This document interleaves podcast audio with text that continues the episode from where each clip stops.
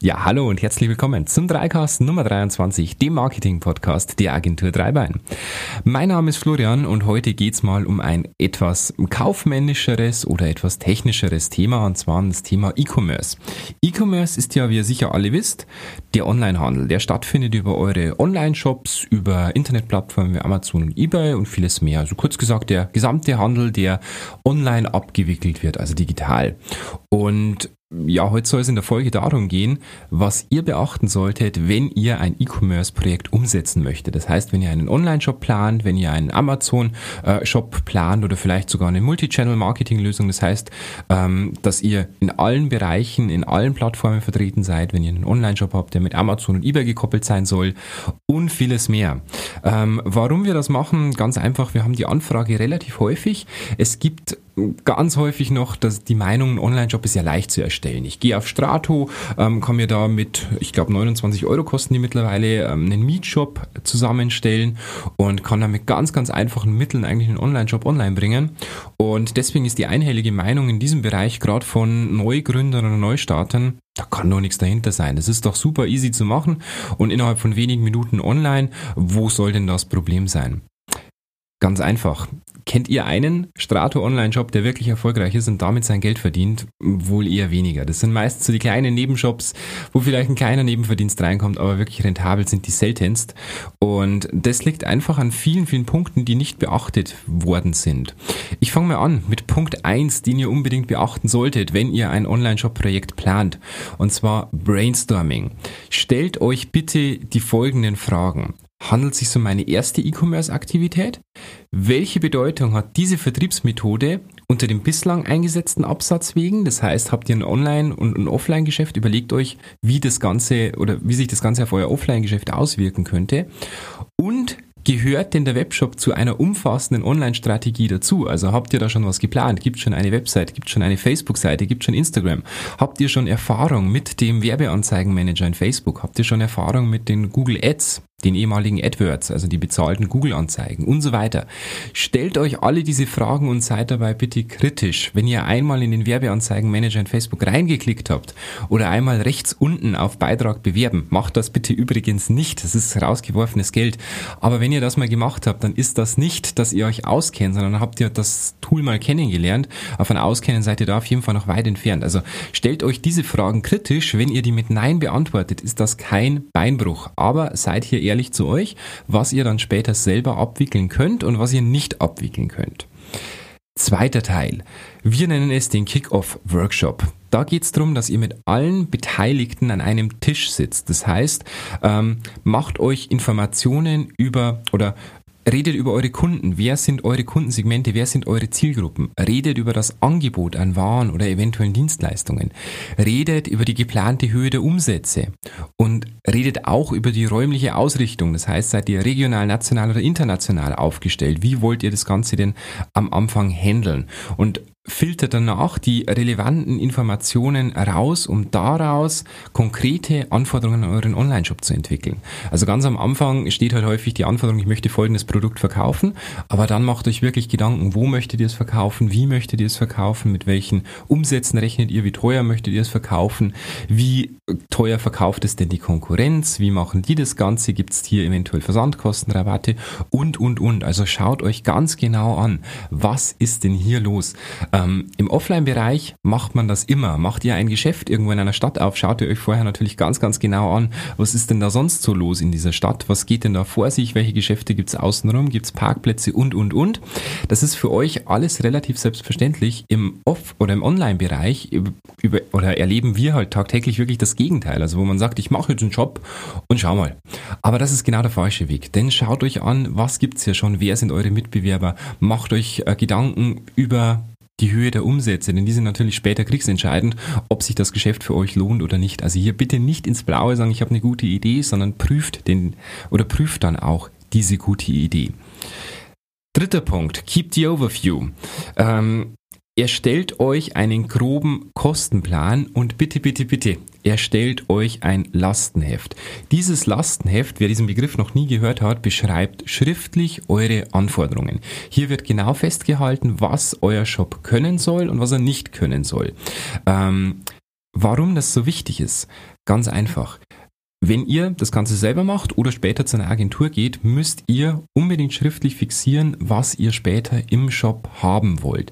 Denn häufig gibt es dann später wirklich Unklarheiten, wenn Sachen nicht genau definiert worden sind. Ich spreche hier zum Beispiel mal von einem Wort, das man in dem Bereich gerne hört, Konfigurator. Ein Konfigurator für einen Online-Shop, da kann es zum Beispiel darum gehen, dass man, ähm, wie soll ich sagen, ich habe vielleicht einen Online-Shop für, für Schlafzimmer oder für, für Bettdecken und ich kann die verschieden kombinieren. Und da geht natürlich Konfigurator extrem in die Breite. Da kann es losgehen von einem Aufwand von ein paar Stunden bis hin zu ein paar Jahren. Und das sollte ganz, ganz genau definiert werden, was ihr da haben wollt und wie das Ganze funktionieren sollte. Das Lastenheft beinhaltet auch ganz einfache Dinge, wie zum Beispiel, wie viele Bilder plant ihr denn pro Artikel? Oder wie häufig soll die Synchronisierung mit Amazon erfolgen? Wie viele E-Mails soll denn der zukünftige Kunde bekommen? Bekommt er nur eine Bestellbestätigungsmail, bekommt er eine Versand-E-Mail, bekommt er danach noch eine Vielen Dank-E-Mail? Wie soll der gesamte E-Mail-Ablauf sein? Auch bei der Registrierung, was muss der Kunde denn alles angeben? Welche Daten sind optional? Was ist nicht optional? Und, und, und. Also ihr seht schon, da gibt's sehr, sehr, sehr viel zu beachten. Deswegen macht dies unbedingt schriftlich. Und kleiner Tipp, wenn ihr hier am Ende unter 20 Seiten rauskommt, dann ist das sehr, sehr wenig. Also dieses Lastenheft ist viel Aufwand. Im Regelfall sind es wirklich 30, 40, 50, 60 Seiten Seiten, je nachdem wie groß euer Shop sein sollte, die braucht es aber. Und je mehr Arbeit und Zeit ihr hier investiert, umso mehr spart ihr euch auch später. Denn wenn ihr das Ganze entsprechend selber macht, ihr wisst genau, was ihr machen müsst und wenn ihr das Ganze an eine Agentur weitergebt, ihr wisst genau oder die wissen genau, was ihr von denen wollt und die wissen ganz genau, wie ihr das Ganze haben wollt, was am Schluss rauskommen soll, wie das Ergebnis aussehen soll und so weiter und es gibt hier einfach weniger Missverständnisse beziehungsweise im Idealfall keine Missverständnisse und man kommt so sehr, sehr schnell zum Ziel. Dann geht es natürlich darum, den Dienstleistungspartner zu finden. Wenn ihr das Ganze nicht selber machen wollt, überlegt euch, wo möchte ich hingehen? Gibt es eventuell spezialisierte Anbieter? Gibt es Agenturen, die in diesem Bereich, den ich äh, befüllen möchte, schon Erfahrung haben? Ähm, gibt es eventuell Softwareunternehmen, die das Ganze abhandeln können? Oder wie in unserem Fall, gibt es eventuell äh, Vorteile, die die Agentur hat, dass die zum Beispiel einen eigenen Fotografen hat, der mir die eigenen Produktfotos schießen kann. Und, und, und, und, ganz wichtig natürlich auch, entscheidet euch, ähm, möchte ich zu einer Agentur gehen, die dann das Marketing am Schluss mitmachen, das heißt die Google Ads, Facebook Anzeigen und Co.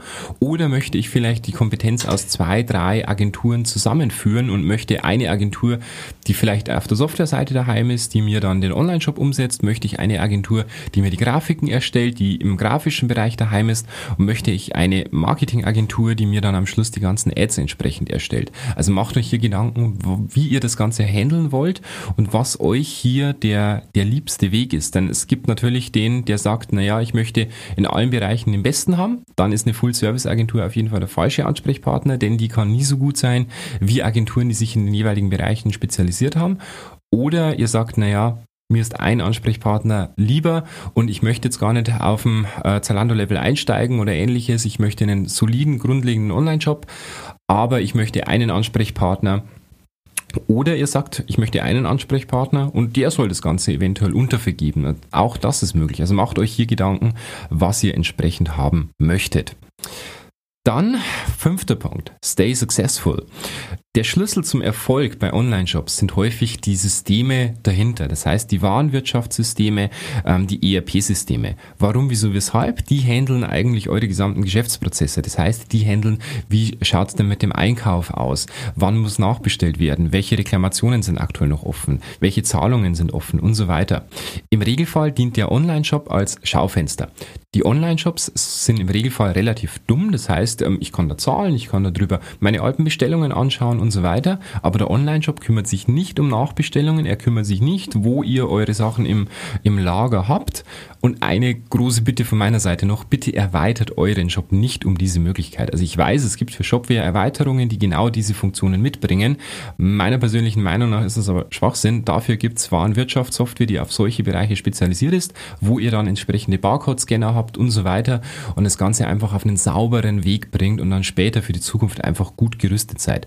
Also Also investiert hier in eine Warenwirtschaft, achtet auf Skalierbarkeit. Das heißt, wenn ihr euch am Anfang für eine Warenwirtschaft entscheidet, die ein bisschen günstiger ist, ist das kein Problem, aber achtet dann entsprechend darauf, dass diese Warenwirtschaft auch mit euch mitwachsen kann. Nicht, dass ihr euch dann am Anfang für die 99 Euro Lösung entscheidet und später bei 10.000 Bestellungen im Monat dann plötzlich dasteht und sagt, scheiße, jetzt ist das Ganze nicht mehr kompatibel, was mache ich denn jetzt? Also achtet auf Skalierbarkeit und schaut auch, gibt es eventuell eine Branchenlösung, die für mich einfach schon ähm, optimal ist.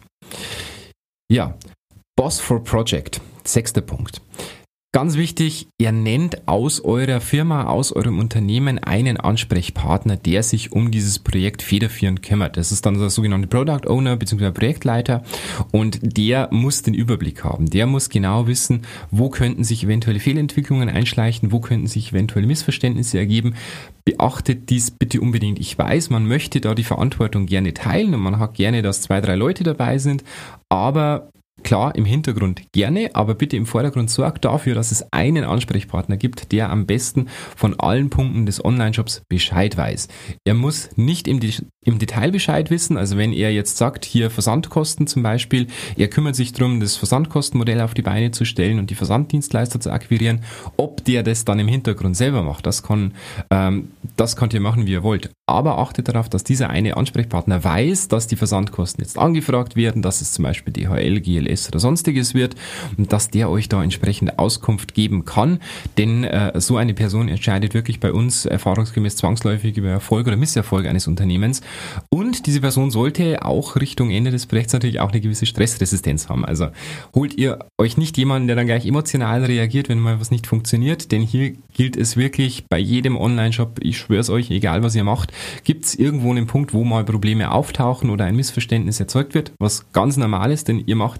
hier einfach eine Filiale auf, wie online oder wie offline, wo vielleicht mal eine, ähm, eine Lampe nicht geht im Schaufenster, kann es euch online passieren, dass vielleicht mal eine Listenansicht nicht funktioniert. Das ist ganz normal, gehört zu jedem Projekt dazu, sollte natürlich entsprechend vor dem Online-Gang auffallen, aber auch sowas passiert und hier ist wirklich zu empfehlen, einen Projektleiter zu haben, der auch eine gewisse Stressresistenz dann hat. Ähm, heißt jetzt nicht unbedingt, dass der schon fünf Burnouts erlebt haben muss und damit weiß, wie man umgeht. Aber er sollte einfach wissen, wie kann ich denn äh, reagieren, wie reagiere ich rational, wo kann eventuell der Fehler passiert sein, kann ich eventuell was tun, um hier weiterzuhelfen und, und, und. Und achtet darauf, dass die, diese Person diese Kriterien erfüllt. Ja, siebter Punkt, Safety First. Ähm, Ganz wichtig bei Online-Shops und häufig wirklich vernachlässigt. Achtet auf rechtssichere AGBs. Ein Freund von mir, der Anwalt ist, der sagt immer lieber gar keine AGBs als scheiß AGBs. Ähm, kopiert hier bitte nichts von euren Mitbewerbern. Ob das A, korrekt ist, wisst ihr nicht. Und B, ob das für euer Unternehmen zutrifft, wisst ihr auch nicht. Lasst euch diese schreiben von einem Fachanwalt. Die sind nicht so teuer, wie man meint. Klar ist es eine Investition, die auf jeden Fall vierstellig ist, aber es ist eine Investition in euch, in eure Zukunft, macht das auf jeden Fall. Warum, wieso, weshalb? Ganz einfach, ihr solltet in den AGBs zum Beispiel ähm, ja irgendwo festhalten, was ist eine Retoure, wann wird eine Retoure nicht mehr angenommen und so weiter. Habt ihr das eventuell aus anderen AGBs kopiert und der macht ganz was anderes, dann könnt ihr euch hier tatsächlich richtig schön ins eigene Fleisch schneiden achtet darauf, dass ihr da auf jeden Fall euch von einem Anwalt beraten lasst. Das gilt natürlich auch im Sinne des momentan allseits beliebten Themas Datenschutz. Achtet darauf, dass ihr hier gut beraten werdet, dass die Datenschutzbestimmungen auf eurer Website von einem Anwalt geprüft werden, der dann im Regelfall auch mit der Agentur oder dem umsetzenden Unternehmen Kontakt aufnimmt und die dann entsprechend auch fragt, hey, was macht ihr mit den Daten? Wie werden die verarbeitet? Denn all das gehört in die Datenschutzbestimmungen rein. Hier gehört sich kein Standardtext rein. Bitte schreibt es euch auf, kein kein Standardtext. Nichts kopieren, nichts von den Datenschutzbestimmungen übernehmen, lasst das prüfen. Denn auch jeder Standardtext, der noch so gut recherchiert ist, könnte eventuell bei eurem Unternehmen, weil ihr was anders macht als andere, Probleme verursachen. Das kann zum Beispiel sein, weil ihr bei einem Konfigurator irgendwelche Dinge abfragt von einem Kunden, die euer Mitbewerber nicht abfragt zum Beispiel. Dann sind denen seine AGBs und Datenschutzbestimmungen für euch hinfällig. Also achtet darauf. Und dann der alles entscheidende letzte Punkt, relax. Ähm, wenn das Online-Projekt da ist, wenn es online ist, nicht verzweifeln, wenn in den ersten ein, zwei Wochen wenig Bestellungen reinkommen. Die Suchmaschinen brauchen einen gewissen Moment, die, den Online-Shop einzuordnen. Die Ads brauchen eine gewisse Zeit, um sich entsprechend optional oder perfekt zu positionieren. Sieht man zum Beispiel bei den Facebook-Ads relativ gut. Die brauchen ein paar Tage, um zu wissen, für welche Zielgruppe ist denn das Ganze interessant. Und bitte glaubt mir, Facebook optimiert, denn mit jeder geklickten Werbeanzeige verdienen die Geld. Das heißt, die optimieren die Ausspielung natürlich auch für, für ihren Zweck bestmöglichst und gebt diesen Werbemaßnahmen einfach ein bisschen Zeit zu wirken. Und das ist ganz normal. Also das ist bei jedem Online-Shop wirklich äh, gang und gäbe. Ihr werdet nicht mit dem ersten Tag durchstarten. Schreibt euch das ab. Es kann sein, dass ihr am Anfang ein paar Wochen wirklich eine Hungerphase drin habt, wo sehr wenig Bestellungen reinkommen. Das ist natürlich immer mit mehr Werbung erschlagbar, aber gebt den Online-Werbungen ein bisschen Zeit zu wirken. Also vor allem die in den Social-Media-Kanälen. Bei den Google Ads ist wieder ein bisschen was anderes. Die könnt ihr direkt ausspielen und könnt ihr direkt Erfolge einstreichen. Aber auch hier ist es so, ihr habt natürlich am Anfang noch nicht so bewährt oder noch nicht so viele Bewertungen im Shop drin und so weiter. Und deswegen hier natürlich auch nicht ganz die Erfolge wie mit einem Online-Shop ein halbes Jahr oder ein Jahr später. Genau, also beachtet das auf jeden Fall, dass ihr am Anfang hier nicht verzweifelt und gleich was umschmeißt und äh, alles über den Haufen werfen wollt. Gebt dem Ganzen ein bisschen Zeit und beachtet das natürlich auch in eurem Businessplan. Ja, das waren kurz und knackig unsere acht Punkte, die ihr bei einem Online-Projekt, bei einem E-Commerce-Projekt beachten solltet. Ähm, das Ganze ist natürlich ähm, im Prinzip beliebig erweiterbar. Also wir könnten hier jetzt wahrscheinlich noch vier, fünf, sechs weitere Stunden reden zu diesen Themen, was man alles beachten sollte. Aber da kommt es natürlich dann auch immer wieder auf den Einzelfall drauf an. Solltet ihr hier Fragen haben oder gewisse Themen äh, euch wünschen, die wir weiter aufgreifen sollen, schreibt uns gerne eine Mail an die 3cast.agentur-dreibein.de. Dann nehmen wir das bei unserem nächsten Podcast super gerne gerne auf. Und ansonsten freuen wir uns wie immer über eine 5-Sterne-Bewertung bei iTunes. Die hilft uns, unseren Podcast ein bisschen sichtbarer zu machen.